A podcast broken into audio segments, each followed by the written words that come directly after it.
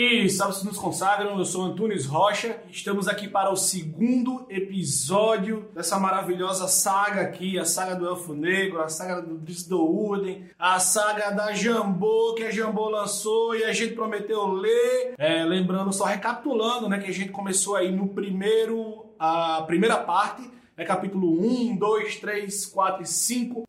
E já vamos para a segunda parte, né? E o capítulo 6, parte 2, na verdade, né? O mestre de armas. Eu vou ler aqui o prelúdio do capítulo nessa da, parte que são pensamentos aí sempre do Drizzt. O Drizzt ele sempre ele esboça suas emoções no início de cada parte. Horas vazias, dias vazios. Tenho poucas lembranças daquele período inicial da minha vida, daqueles primeiros 16 anos em que trabalhei como um servo os minutos se amontoavam em horas, as horas em dias e assim por diante, até que o tempo em si parecia mais um único momento, longo e estéril. Por diversas vezes eu consegui escapar até a varanda da casa do Urden e contemplar as luzes mágicas de Mesoberanza.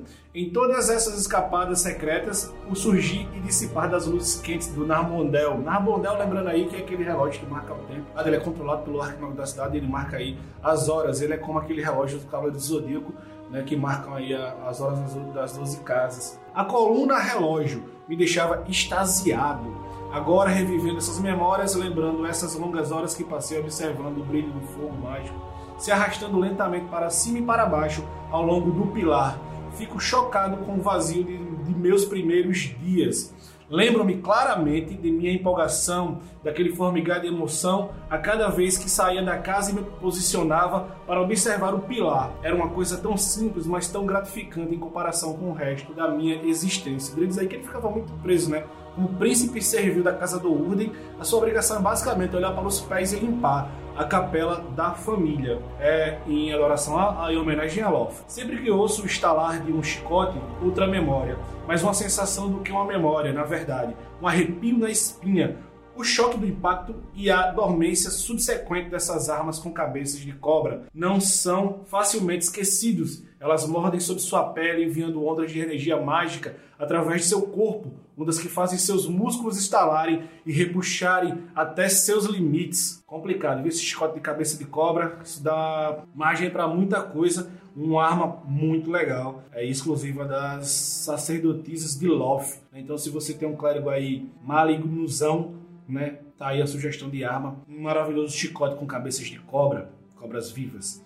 E ainda assim tive mais sorte do que a maioria. Minha irmã Vierna estava perto de se tornar uma alta sacerdotisa quando recebeu a tarefa de minha criação, e esse foi um período da vida dela que possuía muito mais energia do que essa tarefa necessitava. Talvez, então, esses primeiros 10 anos de minha vida fossem muito melhores do que consigo me recordar agora. Vierna nunca se apresentou à maldade intensa de nossa mãe, ou mais particularmente de nossa irmã mais velha, Brisa, Brisa, né, irmã mais velha, já alta sacerdotisa de Loth, aí pegava pesado com o nosso querido príncipe servil, Driz do Urden. Talvez eu tenha tido bons momentos na solidão da capela de nossa casa. É possível que Vierno visse se permitido mostrar um lado mais gentil de si mesmo através de seu irmão mais novo. Talvez não. Ainda que eu veja Vierna como a mais gentil dentre minhas irmãs, suas palavras estavam tão embebidas do veneno de Loth quanto as de qualquer clériga em Mesoberanza. Parece improvável que ela arriscasse suas aspirações ao alto sacerdócio, uma mera criança do sexo masculino, né? Se houve, de fato, alegrias daqueles anos, obscurecidas pelo ataque implacável da crueldade de Mesoberanza, ou se esse primeiro período da vida fosse ainda mais doloroso do que os anos que se seguiram, tão dolorosos que minha mente ainda esconde as memórias, não sei dizer, por mais que me esforce, não consigo recordá-las. Então, Drizzle dá um parecer aí, dá um panorama geral do que foram os seus 16 anos é, como príncipe servil da Casa do Urden sob a tutela da sua irmã Vierna. Vierna, depois que a gente vai descobrir aí que ela se apaixona pelo Drizzt, né? Ela tem uma, uma espécie de amor, se é que isso pode acontecer. É, para uma sacerdotisa de Loth, né? mas ela sente aí tanto uma atração sexual como amor que ela vai sofrer bastante por causa disso. Então vamos para o nosso primeiro capítulo, o ambidestro. Capítulo esse que eu acho muito legal, porque o Dritz ele, ele é convocado ali para pela matrona Malícia é, para receber a sua capa, né?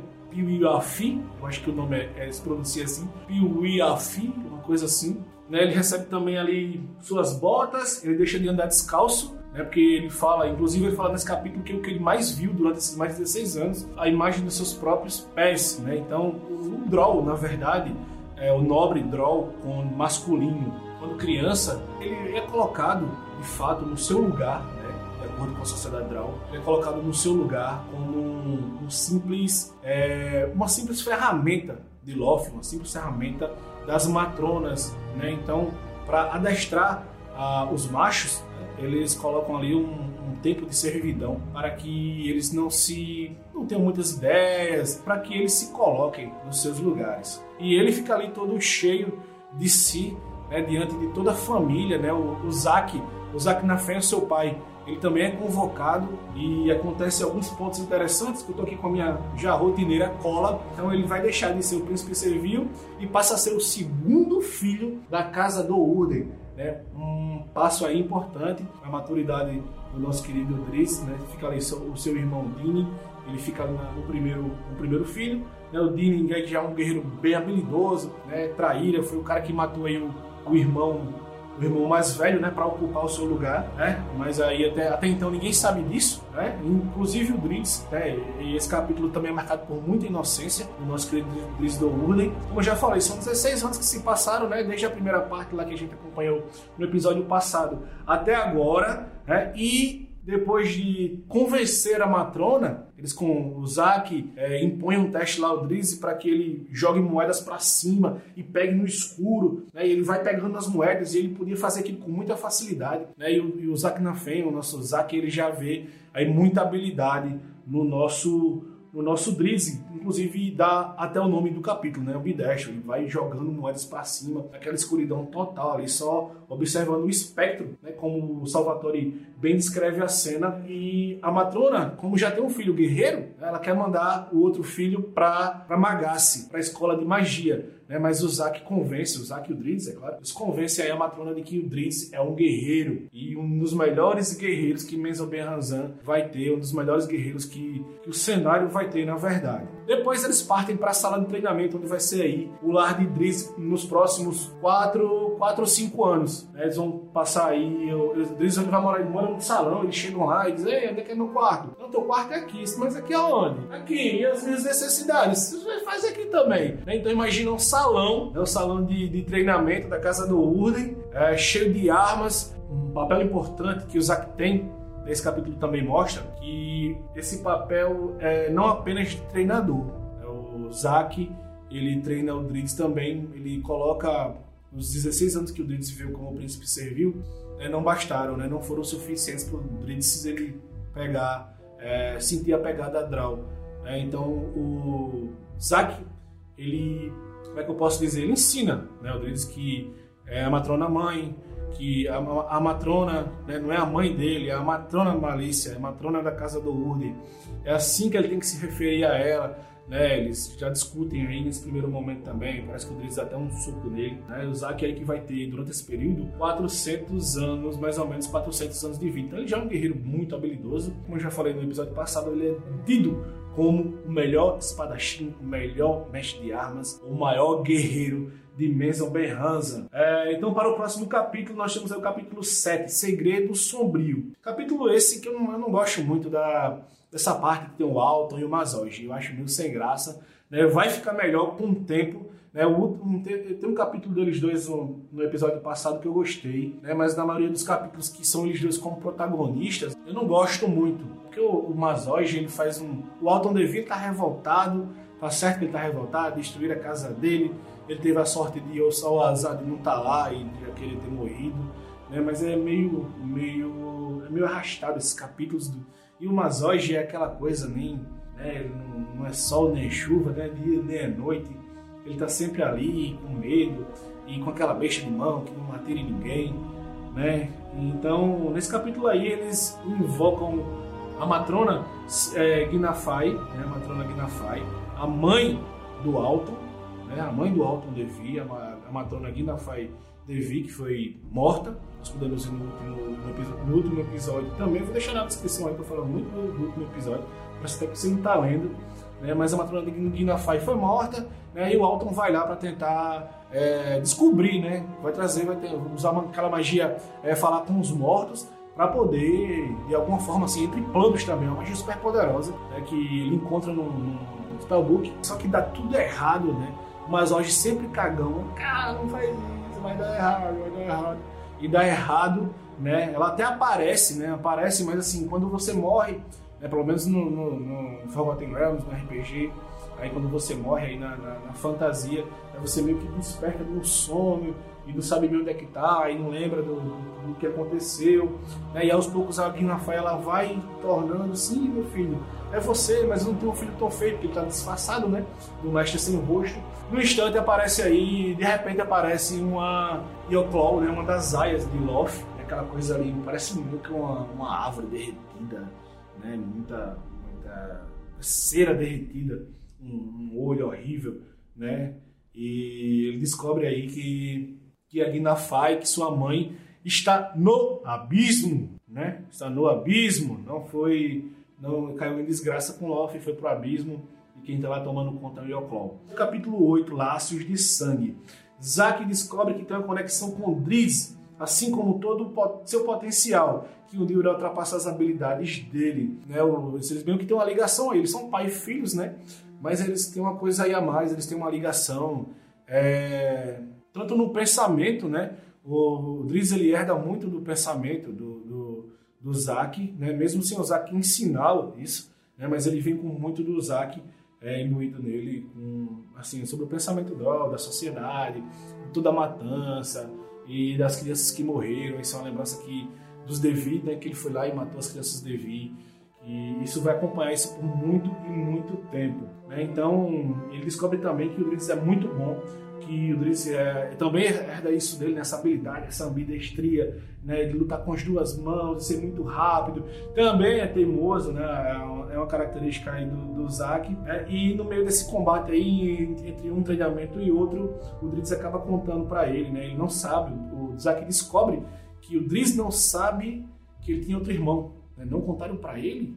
Ele se pergunta. Né? E ele conta toda essa história, que ele tinha mais um irmão, e que esse irmão era um mago, e que ele foi morto durante o combate, e até então deu uma segurada que ninguém sabe que foi o Dini que matou o seu irmão. Depois disso, a matrona vai lá, a matrona Maurícia vai lá para dar uma demonstração de treinamento de Driz, né? E Isaac quase que mata o Driz. Driz ele não entende, né? A matrona acha que o Isaac está lá ensinando não só a arte da, da, do combate, né? Mas sim toda a maldade, tudo que os Draws, toda a devoção que os Draws devem ter a Loth. E para demonstrar isso, para demonstrar que está realmente ensinando, ele quase mata, mata, ele desloca até o, o a mandíbula do Driz, né? Deixa o Driz lá quase morto no chão. A matrona adora, né? Aquilo, porque o cara está sofrendo, ele tem que sofrer para aprender, que todo, é, sobre o sofrimento e tudo que ele, é, tudo que acarretará, né? A sua desobediência. É, são três anos de treinamento com Zack e um ano, e em um ano Drizzy vai para a academia. Então é isso. O Drizzy passa quatro anos, não são cinco, são quatro anos treinando com o Zack Nafen aí na sala de treinamento. Dando escapada aqui e ali, como a gente viu lá no comecinho, né, naquela parte de sentimentos aí no prólogo. Capítulo 9, Famílias. Nossa, esse capítulo... Meu Deus. Nesse capítulo, o nosso querido Drizzy do Urden descobre como é feita, como uma casa ascende dentro da escala de poder em Menzel Ransom. Ele fica horrorizado né, com tudo isso, mas assim, ainda mais com a reação das pessoas, né, a reação dos heróis da sua casa. Com ele todos na, na sacada, né, na, na sacada principal, é, admirando todo, todo o caos, toda a guerra né, do seu próprio povo. Eles até pensa que assim, não, estão sendo invadidos, são Duegar, são gnomos, o que é que são? Não, são Draws, meu filho, são Draws se você quiser subir um dia na escala de poder Draw, você vai ter que matar outros. Né? Então, a matriarca Ginafai também, ela vai. Ginafai não, Sinafai Hanet, né? a mãe do nosso Mazoge, nosso sem graça Mazoge, era para ser Mazoge da casa sem graça. Né? A mãe dele é Sinafai Hanet, é a quinta casa de Menzoberranzan. A mãe de Mazoge descobre que Alton Devi está vivo e que matou seu filho mais velho, Garrus. É o Garrus Hanet, que era um mestre sem rosto, filha da Sinafai, Hannet. Tá confuso? Volta e assiste de novo. É isso mesmo, meu amigo. Ela descobre que quem é o assassino do seu filho e fica tranquilaça. Né? Beleza, eu vou aqui é, usar esse seu segredinho para ganhar uma vantagem lá na frente. Né? Geralt era o mestre sem rosto, é, o Alton e o Mazog foram lá e deram o cabo do o irmão, né? Era o irmão, o Mazog era o irmão mais novo do Geralt. Pelo menos né? nem para isso o Mazog serve, né? É, então ela descobre, né, que diz que. E o Alton Levi acaba descobrindo, né? Ele tá naquela sede para saber. Tanto tempo, já 20 anos, que ele procura essa informação: quem foi que destruiu os Devi. E a Sinafai Hanat chega lá e diz: foram os do Urden. E ele fica: nossa senhora, e agora? E agora, meu amigo, você vai ser usado. A Sinafai Hanat vai usar você. É, a casa do Urden é convocada para execução. Sim, no meio disso, né, lá no começo do capítulo, teve toda aquela treta da, de uma casa atacando a outra, mas só que a casa atacante não deu cabo da defensora, né? A defensora conseguiu se defender, né? E agora a casa atacante que falhou no seu ataque para tentar subir vai ser executada, né? Ou o que sobrou. Então eles voltam para casa, perderam a batalha, não conseguiram invadir, não conseguiram matar todos os nobres, que essa é a lei, né? Só quem pode prestar queixa é o nobre, então eles vão lá, não conseguem destruir a casa, voltam para sua casinha, ficam lá esperando.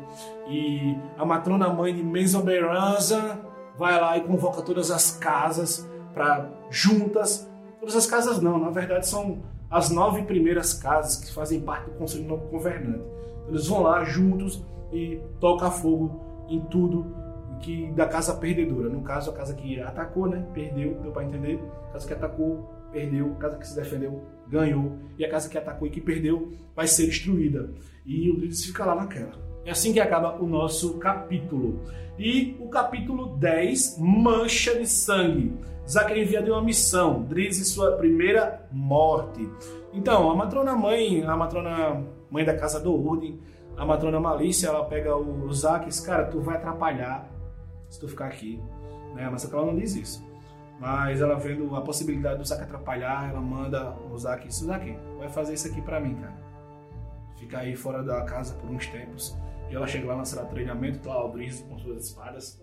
E ela chega lá com a irmã mais velha do Drizzy. Cadê o campeão de Maia? Maia é a irmã do mais nova é a irmã mais nova do Driz. Ele tem a Brisa, a Vierna e a Maia.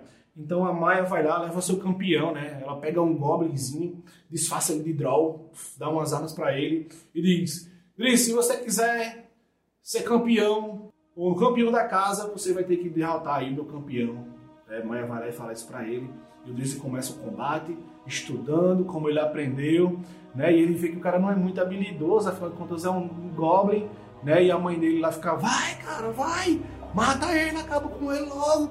E ele tá naquela, e ele vê que o cara não é muito bom, o drone não é muito bom, e ele acaba que espeta ele, depois de algum tempo estudando, é claro, espeta ele e mata o Goblin. O Goblin, quando morre, ele volta à sua forma normal, volta à sua, à sua forma de Goblin, né? E ele vê, ele fica horrorizado, e fica, e aí, cara, o que foi acontecer? Ele fez, não, você tem que provar essa, esse gostinho da morte né? você está muito verde, mas agora você está pronto para ir para a academia e o ano que vem você vai para a academia sim, vai ser o melhor guerreiro de todos e vai segura, segura. Se você já leu, dá uma segurada aí nos comentários. Capítulo 11, preferência sinistro. É a última luta de Drizzt e Zack antes da academia, né? Ele vai lá, se levanta, e mas com preocupação, na verdade, que o Zack faz isso, né? Ele tenta, ele dá um pau de novo no Driz, vamos lá, cara, levanta aí, pega a tua espada e vai, né? Sim, detalhe, lá no sexto capítulo, o Driz escolhe, ele vai testando as armas, mas ele escolhe aí as duas cimitarras, armas que vão acompanhar ele pelo resto da vida. Não é essas duas espadas que ele pegou não.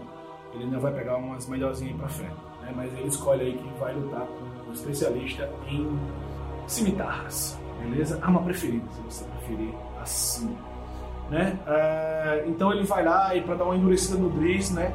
Bora, cara, aí eles lutam lá por muito tempo, né? O, o Zack passa mais uma lição para ele. É, esses primeiros capítulos, com, principalmente dessa ligação, relação entre eles dois, é um capítulo muito. São capítulos pai e filho, são capítulos de ensinamento, são capítulos de aprendizados, beleza, galera? Então é isso aí. é, a casa devia destruída porque sua matrona ousou utilizar os seus maiores inimigos, né? Aí vem um motivo porque a casa Devi foi destruída. É, a matrona Guinafara caiu em desgraça porque ela usou gnomos, os maiores inimigos dos Drow no Underdark são gnomos, elas utilizam gnomos em uma missão e é por isso que eles são destruídos. Então é isso, galera. Não vamos demorar para gravar o próximo capítulo. Nós vamos ficar por aqui. Curta, consagre, compartilhe, né? se inscreva no nosso canal. A gente vai continuar. São vários projetos que estão vindo aí no Work and Roll. E valeu!